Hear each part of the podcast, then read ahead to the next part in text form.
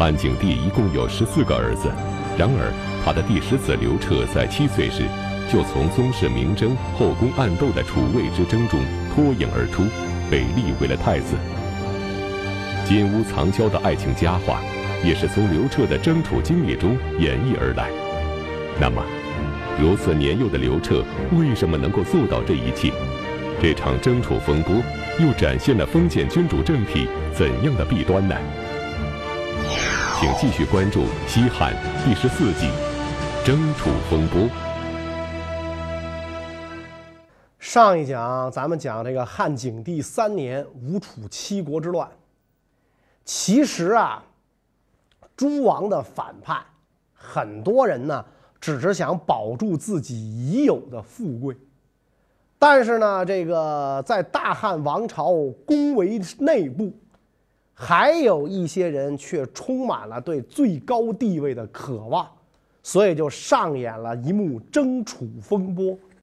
这个从传统上说呢，呃，帝王立储君呢，就是立这个皇太子啊。一般呢得立嫡长子，也就是皇后生的大儿子。但是这个汉景帝刘启呢，没有嫡长子，因为他的这个正宫薄皇后是他奶奶的娘家人虽然嫁给了刘启，但是呢俩人感情不深。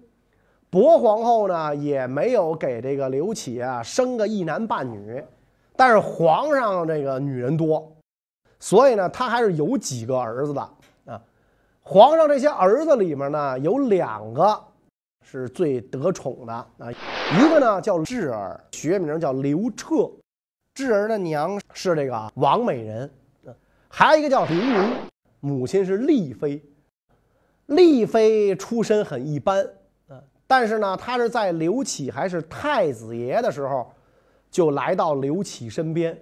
虽说出身一般，但是人长得漂亮啊，撒娇犯嗲都没问题，很得刘启宠爱，而且一口气儿给刘启生了仨儿子。这三个儿子当中呢，刘荣是老大，所以理所当然，皇太子就是刘荣了。刘荣当上了太子啊，那就是日后的皇帝了嘛。所以如果不出差错，刘荣继了位。那丽妃迟早也会成为皇后和太后，所以对这个人怎么着你也得巴结吧啊！因此呢，很多人就来巴结这位未来的皇后和皇太后。在这些巴结的他的人里边，最起劲儿的一位是景帝的亲姐姐馆陶长公主。馆陶长公主跟景帝一样是窦太后亲生。后来嫁了一位功臣，啊，因为是太后的独生女儿，所以太后对她是相当的宠爱。这位长公主可以自由出入宫闱，跟景帝的关系啊非常密切。因为长公主在宫内宫外都有势力，所以后宫的这些个姬妾们都争相的巴结她，央求她在皇上面前呢为自己美言引荐。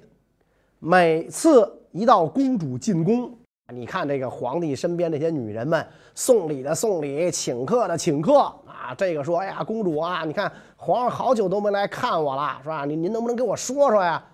那个说：“说姐姐，你看我想皇上都想疯了，那你可不能不管呐，啊，你可得给帮我给皇上递个话。”长公主倒是拿人钱财替人消灾，就在自己的弟弟面前啊说这些个女人的好话啊。张三不错，那阿猫不错，阿狗也不错，那然后这些阿猫阿狗们就纷纷得到了皇帝的宠幸，啊，然后就形成了良性互动。那阿猫阿狗们一看，那，长公主说话管用，就更得送礼；长公主拿了礼，就更说话，啊，更说话，更送礼，更送礼，更说话，所以形成这么一个良性的互动。馆陶长公主亲历西汉文景武三朝，是一位在中国历史上留下一笔重彩的公主。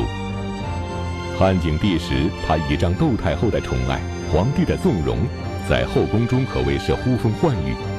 然而，有如此权势的馆陶长公主，为什么还要费力巴结丽妃？为了达到目的，她又会用怎样的方法呢？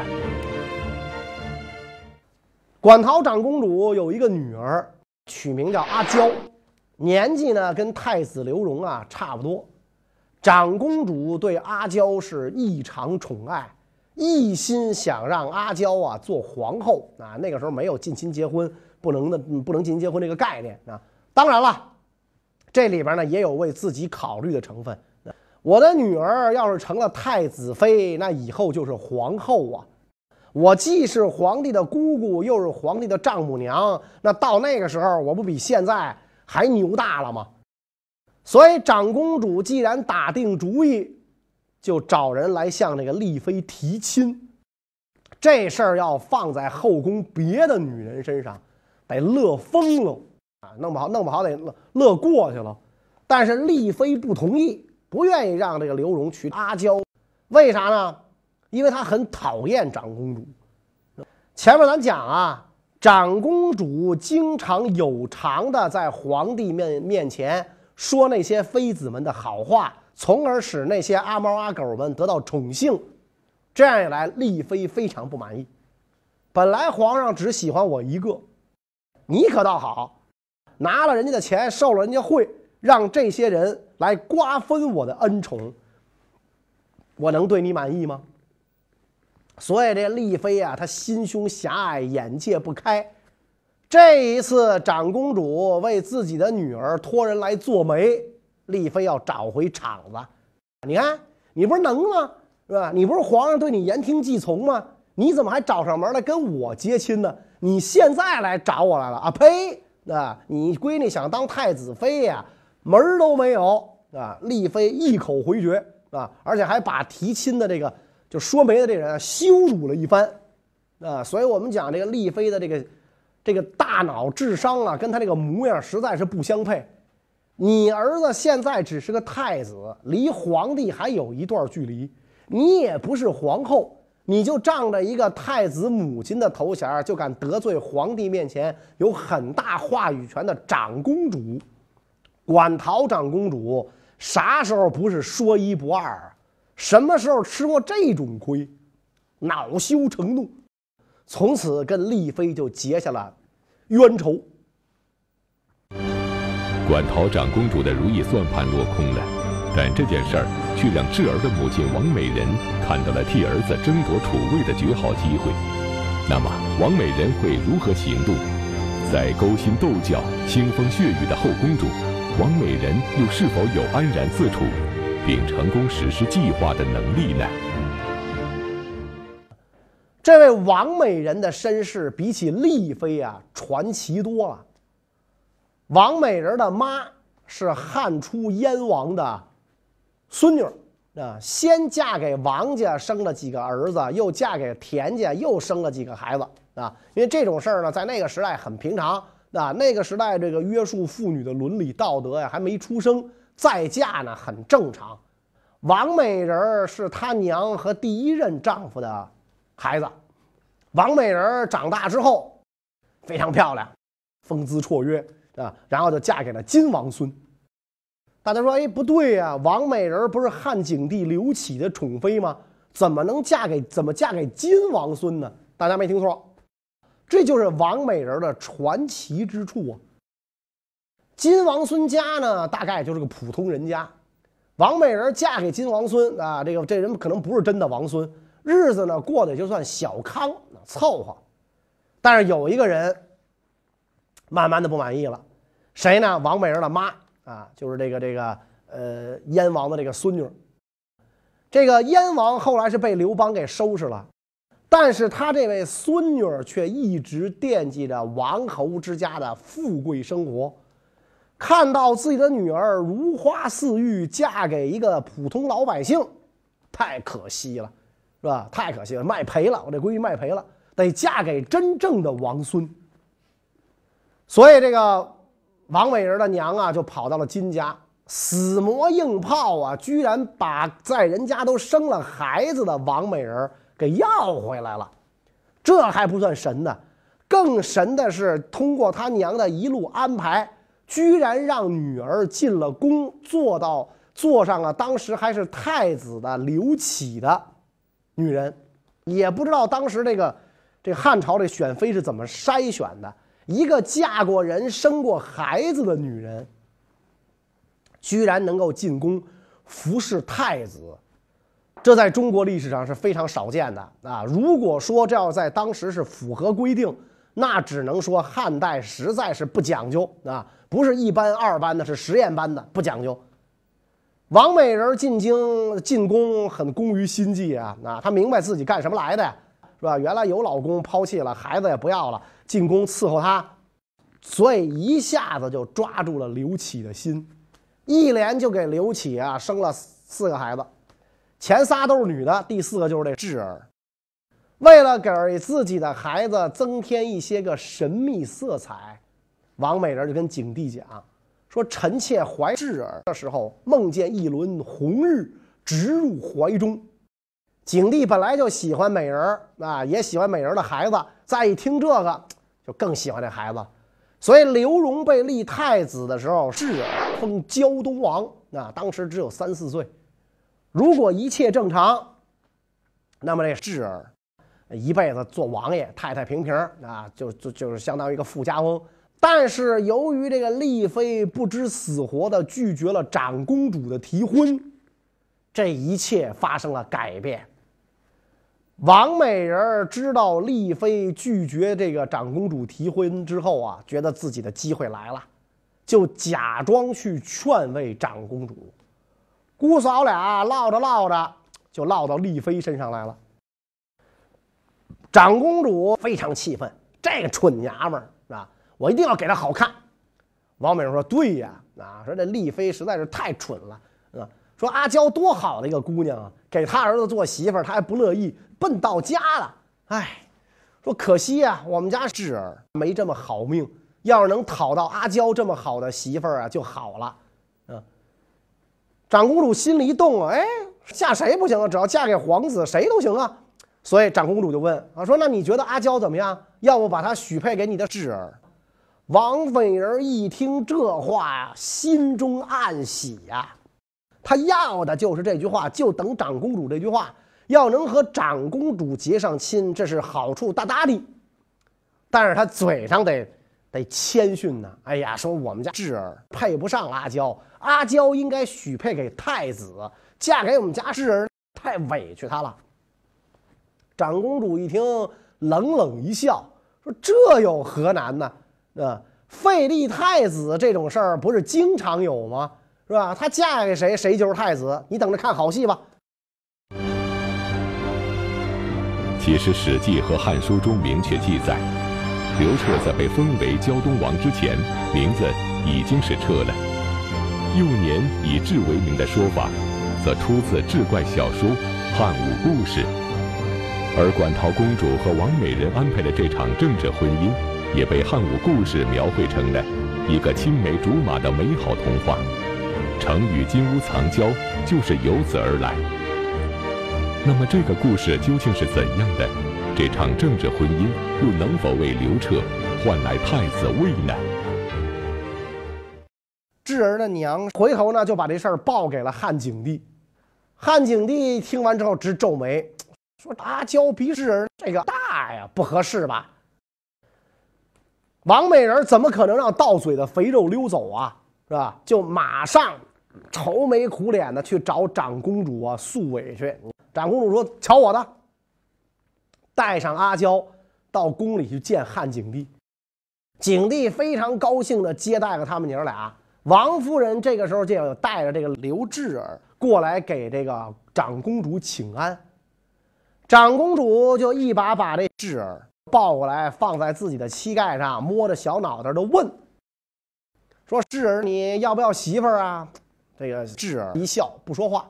正好这个时候，一帮宫娥在殿内侍立，长公主就指着他们开玩笑，说：“这些人给你做媳妇儿，你乐意不乐意啊？”智儿就摇摇头，说：“不喜欢。”然后最后，长公主呢就指着自己的爱女问：“说阿娇给你做媳妇儿行不行啊？”智儿马上就乐了。说：“要是阿娇给我做媳妇儿，我将来一定要盖一间金屋给她居住。”大家哈哈大笑。这就是成语“金屋藏娇”的由来。五六岁的小刘志怎么会说这番话？那就由你去想象了啊！汉景帝一看自己的这个姐姐和这个爱妾都同意了，那得了，我就别出来挡横了，就答应了当时五六岁的这个刘志儿和十岁的阿娇的婚事。王美人跟长公主攀上亲，这个这一对亲家就积极运作啊，得让这个智儿当太子。而这丽妃呀，实在是有脑子没脑仁啊，太笨啊，在这个波谲云诡的宫廷斗争当中太不适应，所以把自己和儿子的前途啊都给弄没了。有一天，这个景帝身体不太舒服啊。他怕呀，自己有个万一，就这个对在旁边伺候的这个丽妃就说：“说这个朕要是百年之后，那请你照顾所有的皇子，行不行啊？”这话其实是暗含深意啊，那意思什么呢？就是我要没了，你就是太后了，所以你得对这些孩子一视同仁。但是这丽妃就笨到什么程度呢？小心眼儿啊，嫉妒心一发作。不但不答应，还对皇帝出言不逊，啊啊！你活着时候弄这么多女人，生了这么多孩子啊，那死了还让我照顾这些人，没门儿来这么一句，得，皇上一下子火冒八丈，这话就传到了长公主的耳朵里嘛。长公主立刻就进宫，跟景帝就讲了，说这个丽妃啊，度量狭窄，背地里老是骂其他人，对别的夫人更是无礼。你要让这样的人成为皇后，你可小心再弄出个人质来。哟，这话一说，说的景帝是心惊胆战，也就不再想立这个丽妃为后了。这还不算，长公主利用自己可以随意出入宫廷的便利条件，经常说王美人和智儿好话，时间一长。这架不住这个这个老是说嘛，这景帝对自己的姐姐又比较言听计从，景帝又想到智儿出生时候的吉兆，就想更换太子，立王美人为后，让这个刘智儿当太子，立皇后换太子，这可都是大事儿。景帝和大臣们就商量，行不行？好几位重臣不同意，这事儿就搁浅了，啊，就被淹了。啊，王美人有心计呀，他知道景帝现在呀说什么也不会立丽妃当皇后，就故意买通了负责掌管宾客之礼的官员，去奏请汉景帝，子以母贵，母以子荣。现在刘荣被立为太子，母亲丽妃应该被立为皇后。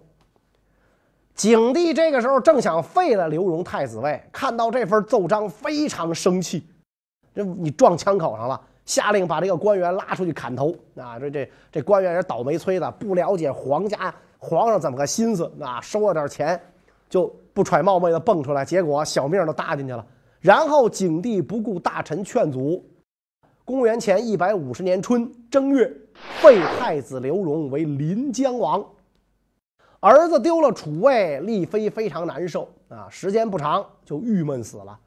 刘荣在临江王位子上也没坐多久，因为一点小事儿被人告发下狱啊，在去长安啊，就到了长安，在狱中啊就自杀了。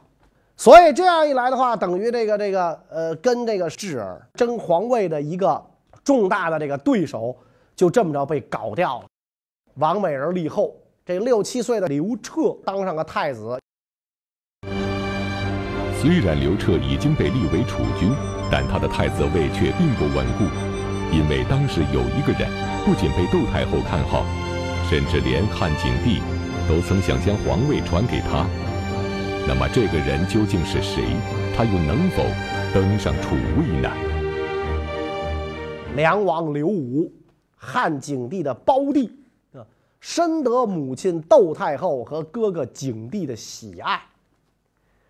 有一次，这个梁王刘武啊，到京城拜见母亲窦太后和哥哥景帝，一家人见面非常高兴啊，啊，摆宴喝酒。